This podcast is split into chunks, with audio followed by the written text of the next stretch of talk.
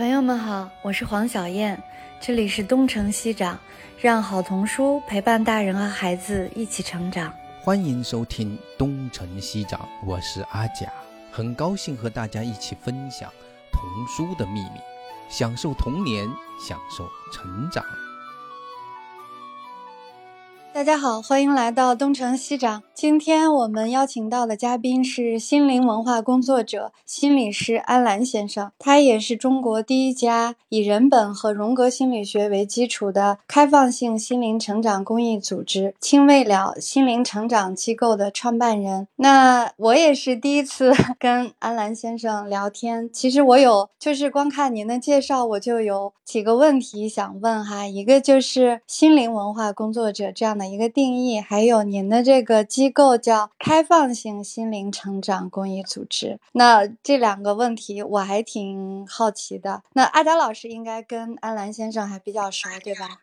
因为我们是老朋友了，对，就是在亲未了。我记得以前是不是在二零零几年，是不是零零八年还是零七年就应该认识了，对吧？啊，来，我我记得应该零八年吧。没错，没错，二零零八年 啊。对对对对对，是的，那个时候还在这边这个小组的时候，应该是在惠新西桥，应该是惠新西桥的附近。和平西桥哦，和平西桥，和平西桥。对，和平西桥这附近的，对我们。当时就已经认识了，我也参加了咱们的小组的活动。要不安澜，你自我介绍一下，也顺便的讲讲青未了那个 那些，呃，它是一个什么样的一个机构啊？这样的一个机构，我觉得是叫做应运而生吧。从二零零六年一直到二零一八年，整整的十二年，我们做了这样一个十二年的这样一个探索。嗯，说到刚才的那些哈，什么刚才小燕老师都提到的，什么开放式啊，什么心灵成长什么的哈，我刚才我在自己在想啊，这些年到底做了些什么事儿哈？那这个哈心理学哈，据到目前据不完全统计，可能有一百多个流派。嗯，一百多个流派。对对对，但是的话呢，这一百多个流派呢，好像哈到目前为止哈，会有一些基本的共识。我觉得这些共识啊，其实是蛮重要的。就是说，人们的哈身体的疾病，包括所谓的心理的障碍，一个根本的原因就是远离了自然与自然的生活方式。所以，我们的这个成长小组呢，就基于这个原理哈，其实是试图哈让人们又。重新的回到自然的生活状态、自然的生活方式，由此那些哈所谓的身体的哈心灵的这些症状就会转化。我觉得这就是这么多年做这个哈成长工作室的一个一个初衷啊，一个目的。是的，就是你是实际上是零六年就开始做这件事情，对吧？哎，对，你以前应该是从事的是心理咨询，还是就是因为这种形式其实跟传统的我们一般人认识的心理咨询还是不太一样的。是什么原因让你去开始这样的一种亲未了的这样的一种方式来做呢？就是选择跟其他的可能不太一样的一种方式。对。这样的一种方式呢，这个哈，这个所谓的成长小组和心理咨询，我觉得是一个相辅相成的一个关系，非常的重要，非常的契合。那这个心灵成长，其实它更提供的是一个团体，它强调是一个团体，是一个群体的一个支持，在这个团体中得以去表达、去看见、看见不同的不同的人、不同的世界，在这个过程中去怎么样？去修复。然后的话呢，那如果心理咨询，那就是一对一的，它强调的话呢，就是说更加的深入。去深入每一个个体的那个特殊的问题。那如果有一些人哈，他在成长小组中，然后他看到了、听到了很多，见到了其实是更完整的世界，这个过程中其实已经在疗愈。啊，所以他其实小组也是一种方式，但是他也可以选择一对一的这种咨询的方式。对对对。所以实际上你是就是同时两个方向都在做的。没错，没错，没错，没错，这两个是同步的。如果有人哈有这个需要，嗯，他就可以投入到这个心理咨询中来。有的人说暂时我不需要，我就听听就好，我就愿意去看看别人，看看别人是什么样的，那也可以啊。嗯，在这个过程中也可以去表达。所以其实他你说的这种开放式的，就是说他不一定是有这种好像直接的这种真要做心理咨询需要的人，他也许他抱着其他的原因来看一看也行。没错没错，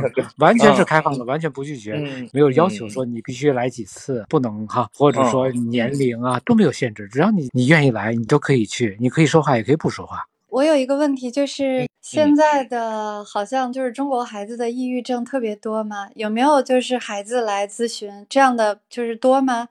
呃，非常多呀，非常多呀。其实说发现，其实孩子非常的有力量的，他在试图哈，也是在试试图解决他的问题。而且呢，孩子的话，我觉得修复能力会比大人可能会更强一些，因为他受的伤害哈，受到的损伤会更少一些。有没有可能性，您从您的案例里面来讲几个案例，然后来提醒我们家长应该在哪些方面更注意呢？这个话题呢，真的就太大了哈。我的一个，比如说提到了一个，我们会发现哈，中国的家长和中国的孩子一个比较严重的问题呢，叫做边界不清。是的，就是边界不清，包括很多家庭成人之间也是边界不清的。对，那我们提醒的话呢，就是说要有人我的边界，人我的边界。即使你是他的父亲，你是即使是他的母亲哈，那你的孩子哈，即使他没有成年，他也是一个哈独立的生命，独立的一个个体，他也需要尊重。只有去独立，然后的话呢，孩子和父母有一个真正的分离，才有一个真正的长大。只有分离，才有独立，才有真正的长大。如果没有经历这个分离，哈，就没有独立。什么叫分离呢？那其实是，比如说，孩子跟父母其实是共生的，孩子和某些地方他不能自己去充分的去经历和经验，要依赖于父亲或母亲的哈指导啊、干预呀、决策呀。我们会发现，他就是心灵的这个脐带呀，哈，并没有真正的剪断。所以呢，孩子如果和大人同样的有意识，就是去开始去尊重，这是一个两个不同的个体，开始不再那么去纠缠，那么缠绕，开始去分开分离，就是。各自为各自去负责，因为父亲和母亲啊，也并不能永远去照顾孩子。开始让他学会自己来去照顾自己，这便是一个很好的分离和独立的开始。那大约在有没有一个年龄段，或者说有一个不同的年龄段的进阶这样的一个？就比如说，我们说到几岁，八岁左右，还是说从小一两岁就让孩子自己做决定？比如说穿什么衣服之类的？对。这个东西啊，我觉得挺有趣的哈。其实是全世界不约而同的。我们现在大致都认为，中国古人和现代人哈，其实大致都认为十八岁是一个成人的标志。然后的话呢，小孩子哈七岁上学嘛。中国的古人那会儿也是要启蒙，对吧？开始认为至七岁之前那孩子是是蒙昧的、混沌的。然后七岁，那我觉得就是说，孩子不同的哈成长阶段，那和父母的相处和他的关系哈远近，其实是是不一样的。那小的时候，那一定是非常的哈紧密的。那随着成长，他渐渐的哈去分离。举一个例子，那比如说，那一个小孩，我们通常啊，全世界我我会觉得哈，哺乳的话是一年左右或者一年多一点儿比较恰当。那如果这一个孩子是到三岁或者五岁还还还母乳哈，那我觉得就不恰当，这就需要分离。完全并不是提供给孩子营养跟能量，其实是一种互相的离不开。那就互相缠绕，哎，对，互相的缠绕，互相的离不开。嗯嗯。你比如说，大人说害怕孩子哭闹，害怕孩子不高兴，哈，那其实是这个分离是非常的必要的。比如说到了一岁多断奶，比如说到了三岁或者四岁去幼儿园，都可以理解为一个断奶或者一个分离的过程。那小孩子只有经历这个分离，他才开始更多的哈独立跟长大。这个标准其实是可以说是大家有慢慢的都能找到这样的一个您您说的常识。对这个分离的确是就是纠缠，这个的确是我们中国的家庭里、中国文化里比较 普遍的一个现象。那除了这个，有没有下面比较重要的，就是在中国的亲子关系里面，我们最应该关注的一些问题呢？目前我觉得这是最关键的，或者说最核心的东西。因为只要有了分离，哈，你看那个小孩子第一次断奶，哈，小孩子第一次去幼儿园，第一次上小学，第一次哈离开家庭，那么这么许许多多的第一次，许许多多的分离，每一次哈那个孩子你会发现哈，好像都懂事儿了一点，都长大了一点，对吧？所以呢，这个是关系到这个孩子能否真正的成长、真正长大的一个。最最最重要的东西，也关系到他的哈将来的婚姻、工作和幸福与否。我觉得这是一个非常非常关键的。我觉得能够大家能够意识到这个东西，有意识的去分离，这个东西对于东方人来说其实是蛮难的，但是并不意味着西方人没有西方人的问题。我们会发现西方人的问题哈，跟东方的问题是截然相反的。他们的问题呢，就是说过于疏离。嗯，是的，是非常的疏离的。你看他们的养育的孩子很小哈，就不和父母在一起，也不同床，任凭那个孩子去哭闹，其实是疏离。其实那个呃很小的小孩哈，是非常需要和父母哈，尤其是母亲有一个非常亲密的哈连接，才会给孩子带来最初的安全感。就这个分寸其实也不是那么容易把握的。没错，没错，没错，没错，是也是需要哈不断的去学习，找到这样的一个普遍的常识和规律。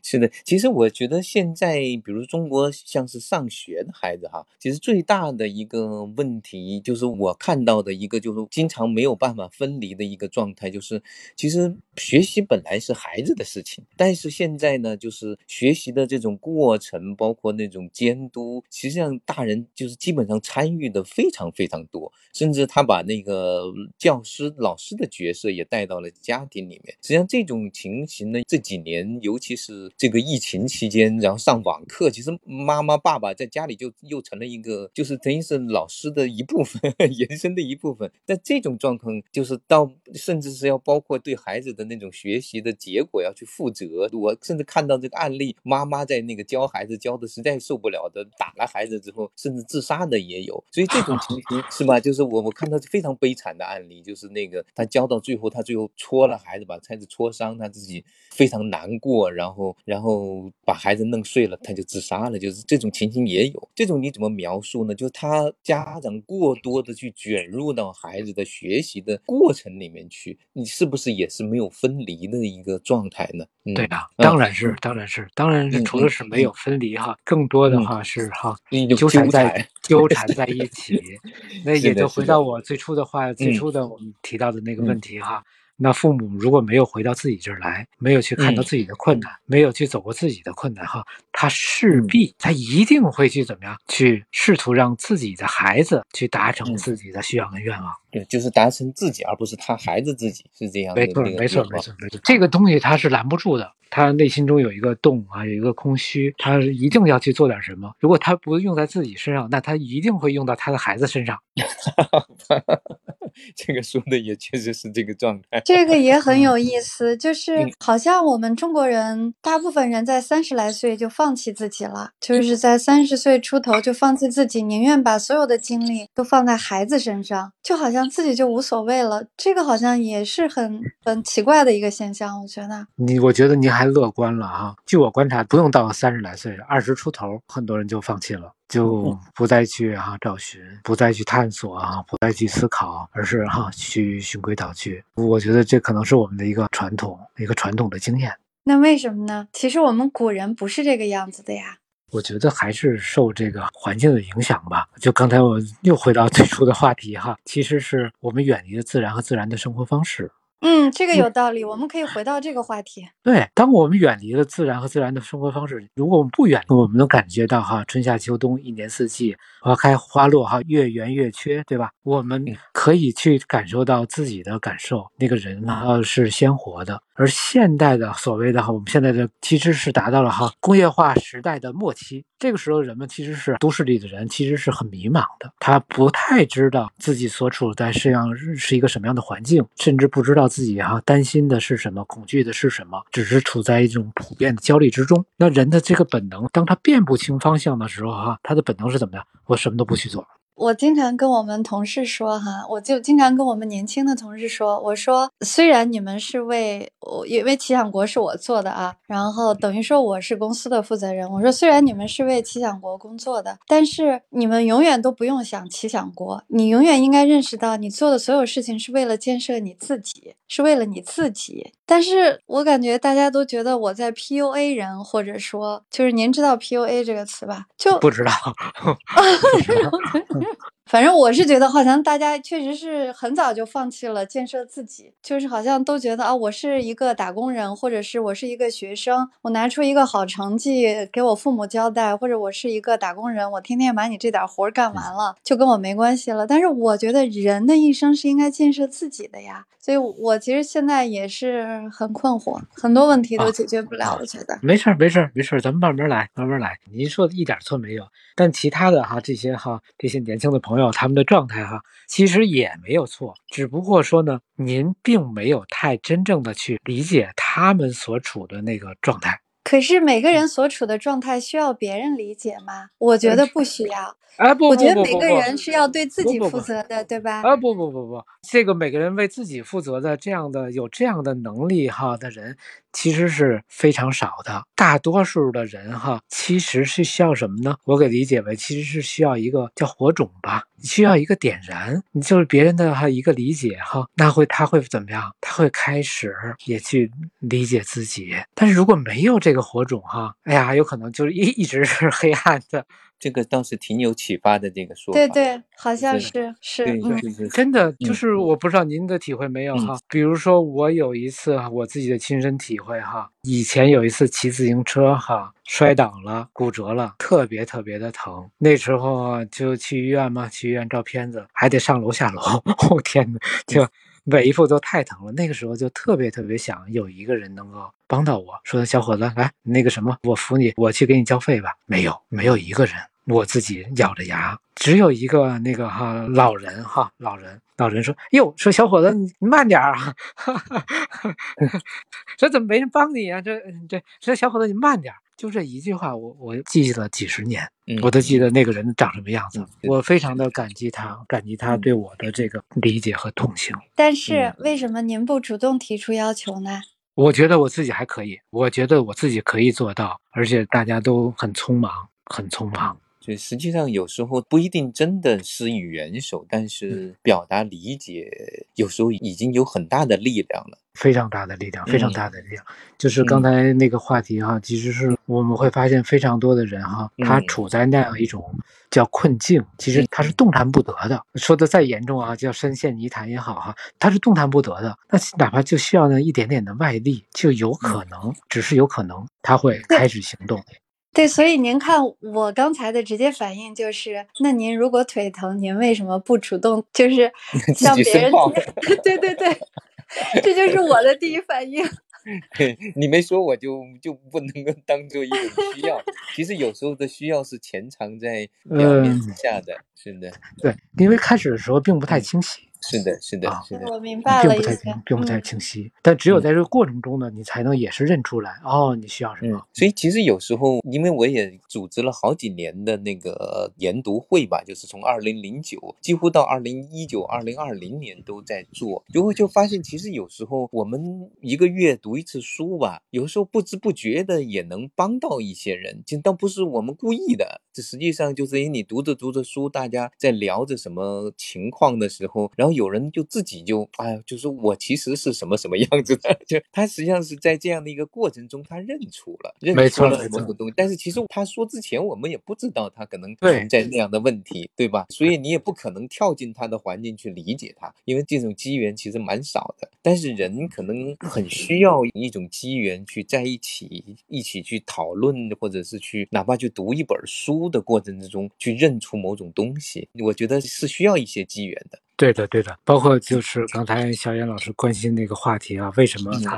他去躺平而不去行动哈？其实是蛮复杂的哈，蛮复杂，有各种各样的情况。其中一种情况呢，有可能是说他在等待啊，等待有人来哈，来拉他一把，来拽他一把，这是一种可能。有可能他是说想要别人的一点理解，想要别人的一点关心，这也是一种可能。那还有可能他有可能放弃了，都有可能，都有可能。我觉得我们能做的就是说，去刚才阿杰老师说的哈，比如说去做好我们自己想做的，然后呢，这个过程中就可以去哈认出啊、唤醒啊，或者说点燃。我们不用去管它到底是需要什么哈，我们是只是做我们想做的。然后如果有这个机缘哈，那碰巧哎触发了，点燃了。嗯，就像你们当初那种亲未了所做的一些做的那个活动，对吧？我看到有些人的反馈呢，就是有的人说，嗯，就是感觉收获特别大；有的人呢就说，嗯，去了两次好像也没有感觉有什么明显的，其实就是还是这种机缘不到的一个状态，可以这么理解。但是他如果没有这种去尝试，没有这种他能走到这个小组里来，必然有某种原因的，他肯定没错，隐隐的感觉到有什么需要了。但是他也说不出来，他到底需要的是什么。然后可能在不小心读到了某一本书，或者谈到某个话题的时候，他一下就被点燃了。没错，没错。对，这个时间有时是需要很久，可能是几周、几个月，甚至几年的时间。其实是需要一个发酵的过程。曾经我们做的那些哈，有可能它就是一粒种子，但是要足够的时间、足够的发酵、足够的转化，它还会有一些真正的变化。这个不用着急，一定不是一蹴而就，它是需要一个时间，非常非常重要。时间，在我年轻的时候也会很着急啊，总是想哈有些什么方法哈，尽快的去看到效果。但是随着年龄的增长哈，到现在我越来越越觉得不用管那么多，时间很重要，需要足够的火候，足够的时间。所以就是您自己有没有经过一个，就是您是心理师嘛，有没有经历一个，就是说也是从越来越自然而然的这样的一个状态？当然了，整个这个过程就是这样的一个过程，就是在修复，在越来越自然的过程，在越来越自然、越来越哈像自己的过程。那刚才我们您提到，就是说和自然的连接有一些阻断。那如果我们跟家长提一些建议的话，就是是什么呢？是直接带着孩子多去自然走一走，还是？那我的意思呢，就是那父母哈，其实也不用太刻意为了孩子哈。如果他自己是一个热爱生活的人哈，那么他就会愿意哈去开始自然的生活方式，比如说运动啊、健身啊、不熬夜呀，诸如此类的。那其实就是会在影响自己的孩子。那孩子也会习得这样的经验，即使是不是很明显，但是潜移默化的会发现，孩子将来也会是这个样子。比如说，所以你说的自然就不一定是指的，就是非要到那个野外或者大自然里面那种自然。其实你所说的自然的定义是一种生活状态，就是包括待人接物的一种，就是常人的一种平常心的一种状态。其实也很大程度上也取决于我们去怎么去理。解人的状态是自然的这种状态，没错 没错，这个是问题的一个很重要的地方哈，就是什么叫自然，对吧？是的，是的，这个问题你稍微解说一下呢？其实这是哈原本哈这是一个原本是一个这么简单的自然的事情，那但是你看这个哈工业化时代后工业时代就变得是一个怎么样高深的问题了，现在变成一个哲学问题了，对，变成 变成是一个大话题了。我记得啊《易经》里边有一句话啊，叫“君子以相悔，入晏兮”，就是说君子哈，就是说人哈，大人天黑了就回家吃饭睡觉，嗯嗯，是非常简单。啊，这就是我们的古人哈，这是正常的人，这就是这样的生活方式。他不去娱乐，他不去哈去熬夜，不去那么多的应酬，就这么简单。嗯，那如果我们能够哈找回哈这样的一种自然的方式啊，那对于我们孩子，那简直就也是莫大的礼物。我觉得在绘本里哈都有有太多太多的这样的这样的元素，比如说刚才说的哈小林峰的哈呃世界上最美的乡村，那我给我的孩子读的时候，他就非常非常非常的高兴。巴格曼的哈樱桃世界第一，我给他读的时候，给他喊的时候，他觉得非常非常高兴，非常高兴，也是在修复我们的内心。是的，是的，对孩子帮助大，对自己大人自己的帮助也很大。对，那里面的人哈，那里面的生活方式哈，你看他就是自自然然的。所以实际上你带孩子的过程之中，也包括大量的，就是也经常的给他读那些童书，是吧？呃，会小的时候会会常读，因为在一起的这个交流的时光其实是很重要的。嗯，读什么其实并不是特别重要，而是在一起。嗯，你花很多的时间哈倾注在他的身上，这个过程这个时间非常好。对，但是是如果能碰到一本特别好的书呢，这估计也是 非常开心的事情。没错，没错，就是会留下很深刻的印象，对吧？没错。所以其实你在有印象之中，就是这些，就是对孩子对你来说都特别特别有帮助。就除了你说的那种就是自然的之外，就有特别感动或者让你觉得对强健这种心灵很有帮助的，你再介绍几本呢？就是刚才说的哈，这个我一直很推崇哈，很非常喜欢，就是约翰伯宁汉的这几本都不错，非常好，包括哈宝儿，就是那个非常没有羽毛的大雁，对吧？对对对。有一段时间我记得你也挺喜欢那个里欧里奥尼的，非常喜欢，非常喜欢。就是有没有那种跟孩子讨论，就是你你印象很深刻的经历呢？刚才说的那些啊，我觉得都很印象非常深。刚才提到的那个哈，古纳什小兔啊，非常印象深。为什么会是这样？其实后面其实传递的哈，还是人和人之间如何相处。就是你觉得还是人和人的一个相处是这个最重要的一部分，即你们吸纳的最重要的一部分。对，人和人之间如何相处，也就预示着哈，我们和我们自己如何相处，我们和世界怎么相处。所以实际上，你看现在其实很多的大人就是带孩子读书吧，哈，就是就很强调书中的知识的成分，就是包括对比如天文地理呀，或者对那个什么那个科技呀，或者对就是他有些比较实。实用的部分，但是你似乎更强调的是这个书中的，就是跟人跟人相处，人跟自己相处那部分，这部分你觉得是更重要吗？还是同等重要？是的，是的，是的哈。我要说一个非常非常非常重要的一个话题哈，非常重要啊，非常关键的哈，就是我们会发现一个人幸福与否，不是他掌握了什么知识，最重要的是他如何能够和自己、和他人、和这个世界相处。和谐的相处，这是一个人幸福与否最关键的地方。嗯嗯，对。所以呢，如果我们能够在读书、读绘本的过程中，潜移默化的哈，我们自己去认出来如何和谐的哈与人与自己与世界相处，并习得这样的一个经验，那那我们其实这个孩子长大了，他一定会幸福的。就是又回到那个幸福的话题，对，并不是说他掌握什么知识和本领能够让他幸福，而是他如果能够很很好的和自己和他人相处，那么他已经能够幸福了。嗯，那比如说一个人，他认为他自己很幸福，那他就什么都不干，他彻底躺平了，然后就在家里啃老，然后那这样的人呢？您说的这个人是不是有所指呢？没有，没有所指。因为现在的这样的年轻人还是蛮多的，我觉得是这样啊。我觉得您看到您说到的哈，这是一个表象。之所以人啊躺平了哈，他一定是遇到了困难。就像啊，有一个我记得跟阿杰老师聊过这个话题啊，就是许多年前了哈，那个有一个名人哈叫李开复，他后来得了癌症嘛，然后的话他就很害怕。很痛苦，然后的话呢，我在网上微博上看到的哈，然后就有一个哈出家人去安慰他说：“你别把这个病啊当回事儿，你看我就不把我的事儿当回事儿哈，你看这么多年也过来也挺好的吗？”当时我看到了这个留言哈，我也留了个言，我说有不同的看法哈，我说一个人的心肠哈，原本呢是软和的、热乎的，但是如果一个人的哈内心变得冷了和硬了，一定是他遇到了困难。当他的心变得冷了和硬的时候，遇到困难的时候，他需要去觉察自己到底遇到了什么困难，并且开始真正的解决自己的困难，这才是真正的出路，而不是去哈无视和忽视和漠视。所以呢，您说的那个年轻人哈遇到的他那个种种的现象，我觉得都是遇到困难以后的那种状态。那会不会是我们社会没有给到他给到这些孩子更多的支持呢？当然了，当然社会只是一一方面吧。我觉得更重要的其实还是家庭，还是家庭，父母。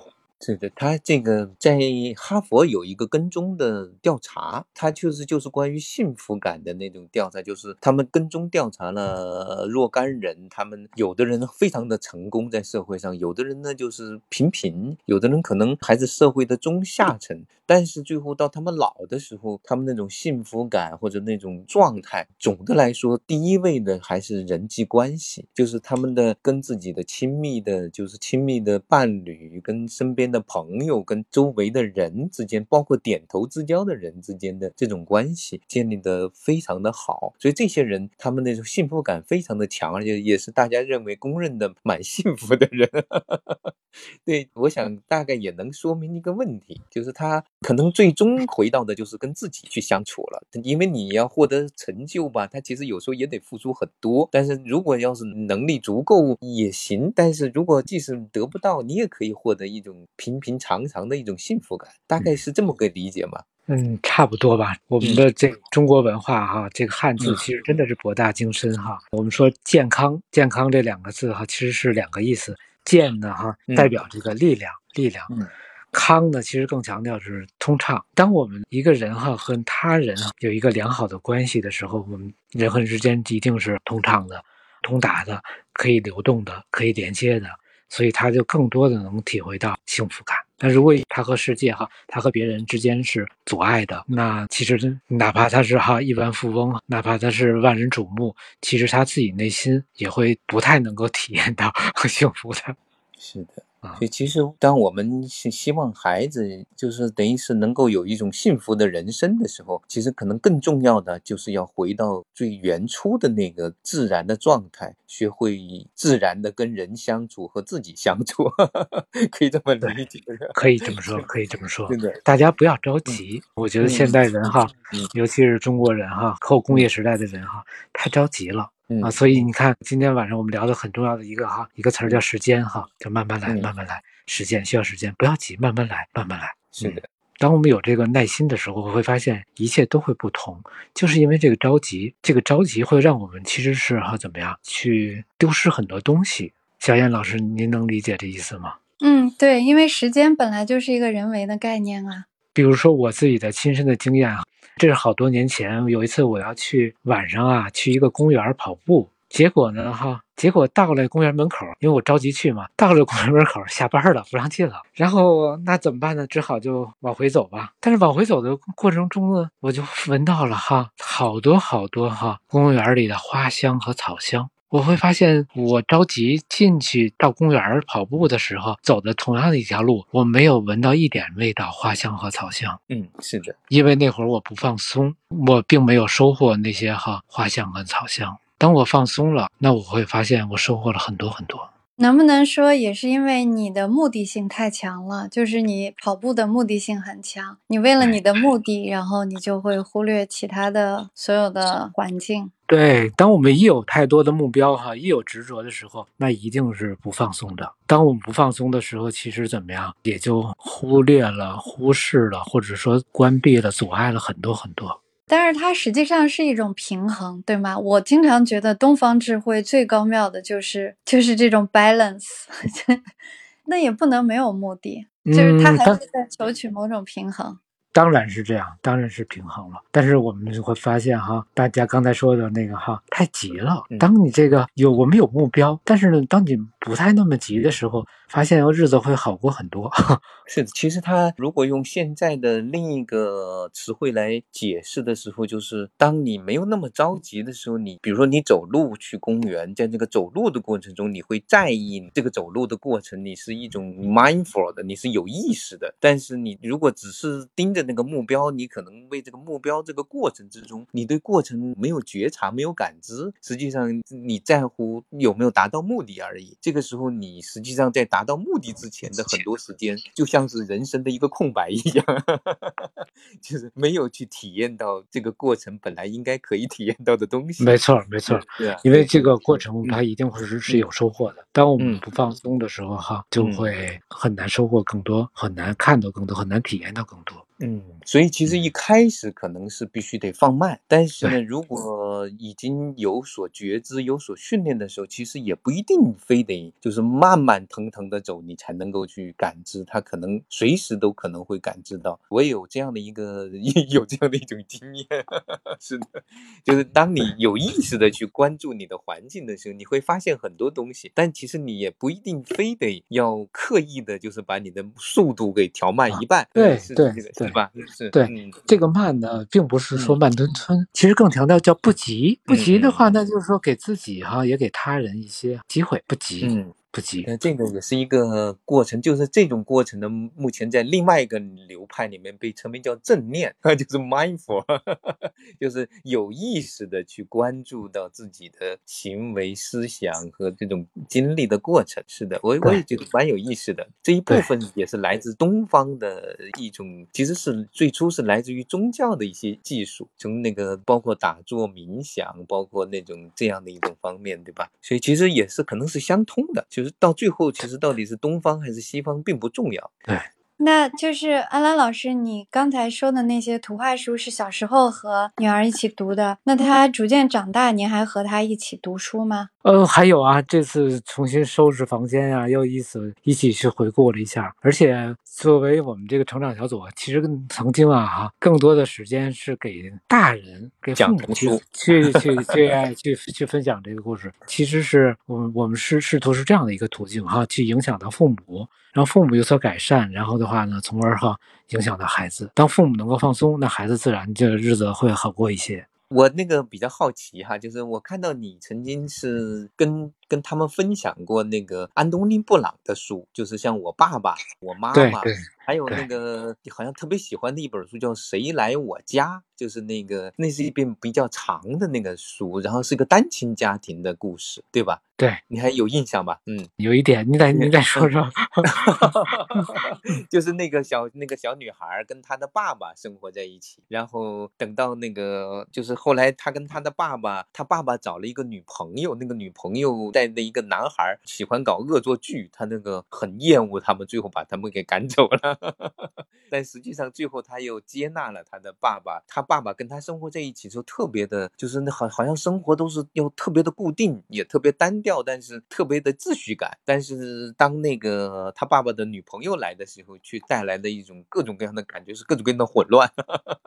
是的，就是这样的一个故事。就是你当初选择这样的故事去分享的时候，你们在这样的故事中看到了什么？我就是蛮好奇的。老实说，我记不太清了，有点记不清楚了。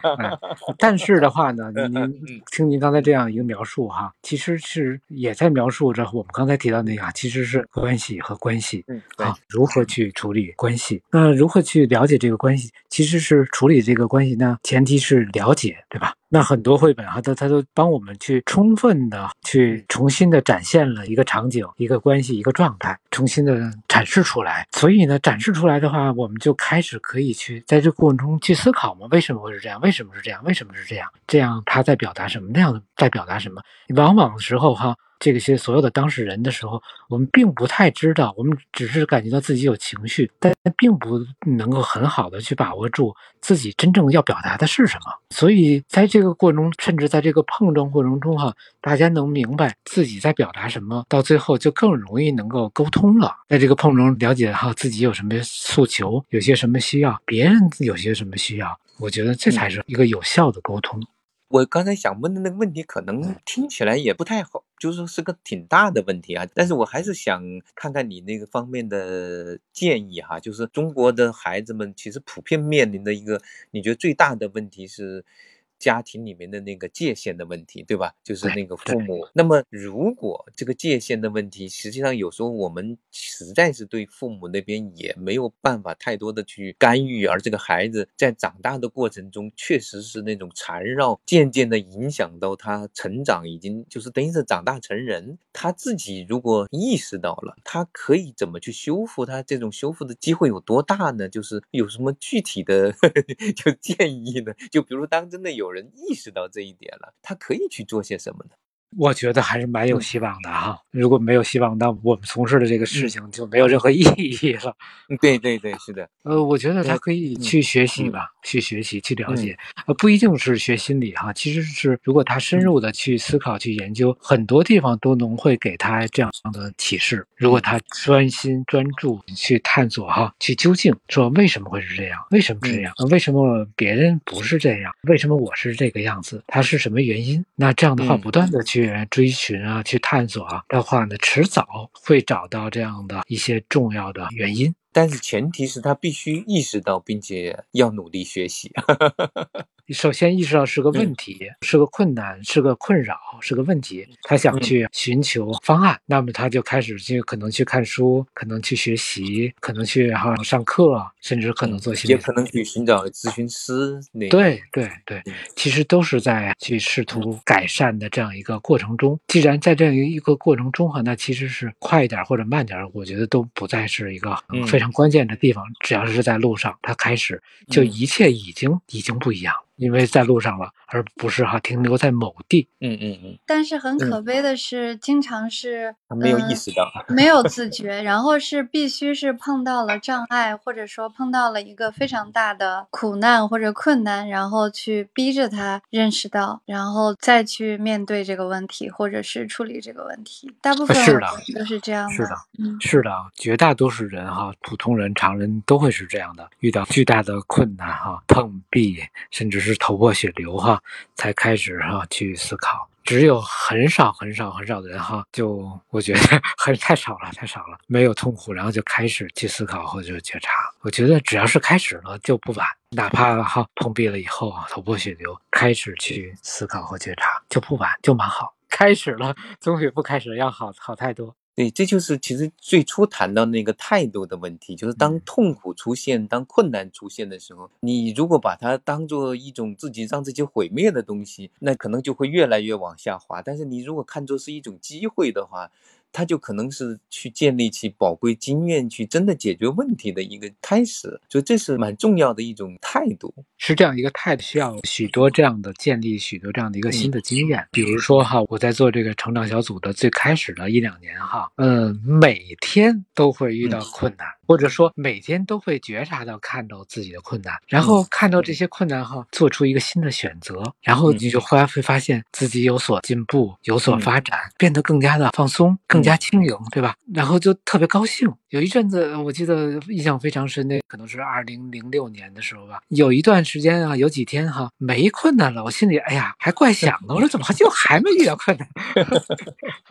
因为你的新的经验就是说，当你遇到困难，走过这个困难的时候，你会发现。你已经成长了，或者说不同了，或者说有了很多新的收获了。当有这样的一个新的经验的时候，我们就越来越不再惧怕困难，而是怎么样欣然的接受困难，甚至是有点向往。因为一旦 困难来了哈，他就会给你指明了一个方向。哦，你这儿有困难，可以朝这个方向去尝试和探索。那如果没有困难的时候，你还会迷茫。哎呀，下一步往哪走啊？啊。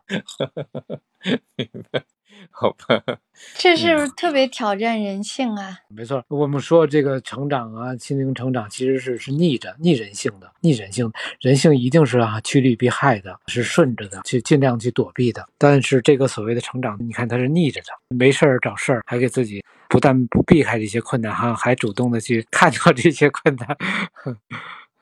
没有困难找困难也要上，对，所以呢，它是逆的，对人的这个要求哈是比较高的。只有说大家特别强烈的渴望哈幸福跟自由，才有如此大的决心去试图走过这些哈困难跟痛苦。所以在某种程度上说，是不是我也可以说一句非常残忍的话，就是说有些人也不 deserve 幸福和自由呢？就是这样啊，其实如果拉长时间看啊，其实这个哈都是在这个过程中，您明白我的意思吗？大家都是在这个过程中，其实生命就是一个过程，您的意思对吧？也许这个过程中是一天，也许是一年，也许是十年，也许是一生，但它还在这个过程中，这个过程需要不断的去积累，才会有一个由量变到质变的过程。他其实只要愿意活着，他就是他的潜在的需需要，就是想要去寻找这种幸福的。没错，没错，您说的太直接了。只要活着，其实他就没有放弃，对，就没有放弃。其实我觉得不知道为什么，阿佳老师这个不是太直接了，而是我觉得很美好。就是其实活着就是人的一个很很还没有放弃希望、很朴素的追求。对，没错，没错，没错，很朴素的。即使他不太知道为什么，但是的话就想活着，因为只要活着哈，你就能收获。嗯，每个人其实都渴望着收获啊，收获更多的爱，收获更多的爱呢，让这个生命哈其实是更加的圆满，挺好。嗯，我觉得今天把我治愈了，谢谢安安老师。是的，是的。呃，不瞒小燕老师，我已经好几年没有在这个公开这个地方说这么多话了。好几年，阿佳老师知道，真的，我真的 太谢谢您了。嗯，是的，是的，也是一个很特别的机缘，就是所以我想先逮着安兰老师说一说，也许将来还有机会到大洋彼岸，还还会还会有机会。是。如果请您给我们中国的家长做一些建议，当然今天其实我们说的所有的话都是建议，您有没有再多说几句？就是大家不要着急，不急，慢下来，慢点啊，慢慢来。不急，慢慢来。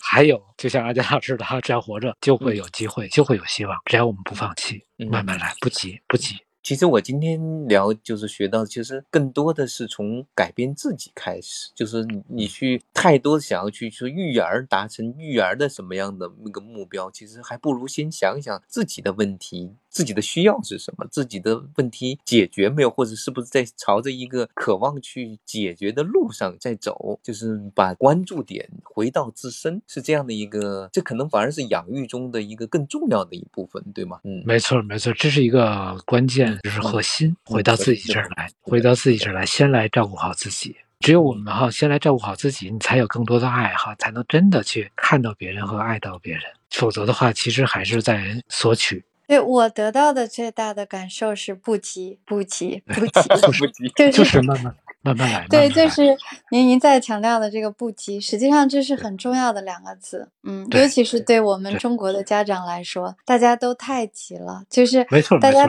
都不希望孩子输在起跑线上。可是我说，人生是一场马拉松，比 马拉松长多了。就是太关注那个起跑线了，然后我自己体会到的也是不急，因为我本身是一个性格特别急躁的人。当我们不急的时候，哈，我们慢下来的时候，我觉得就能看到更多自己所拥有的。当着急的时候，哈，着急的时候不慢的时候，其实会让人越来越焦虑，越来越焦虑，越来越焦虑。嗯，挺好的，慢慢来，不急不急，不差这一会儿哈。嗯，挺好的。嗯，非常非常感谢您，我今天收获非常大。嗯，是的，啊，对，这今天有很多很随机的那种讨论，非常有意思。对 对，我好容易抓。着一个机会，我我得赶紧把我那些问题问了。谢谢您，很高兴啊，很高兴，就是跟大家去哈去分享我们这么多年的这些经验，这些都是我觉得一般的书本上也很难找到，都是我们。不停的哈探索探索再探索哈去经历的心得，嗯嗯，好的，要不小燕老师我们就到这里了，今天。对，那我们今天就到这儿了，特别特别感谢蓝老师，我相信这一期节目会有很多家长会有非常大的收获，嗯。哦，但愿如此啊，也非常感谢啊阿佳老师、小燕老师提供 这样的一个机会，谢谢，提供让我去说话和分享的一个机会吧，好久没有公开说这么多话了，是是是的是的是的是的，就是应该多多来聊一聊，我觉得安南老师是一个非常好的种子，可以点。燃好多人的，呃，我愿意，愿意，愿意去 啊，愿意去分享自己的这些经验，自己的这些经历，嗯嗯嗯，特别特别谢谢您，嗯，好嘞，不客气，好的，嗯，好，谢谢，好的，晚安，晚安啊，好，再见，晚安，嗯，拜拜。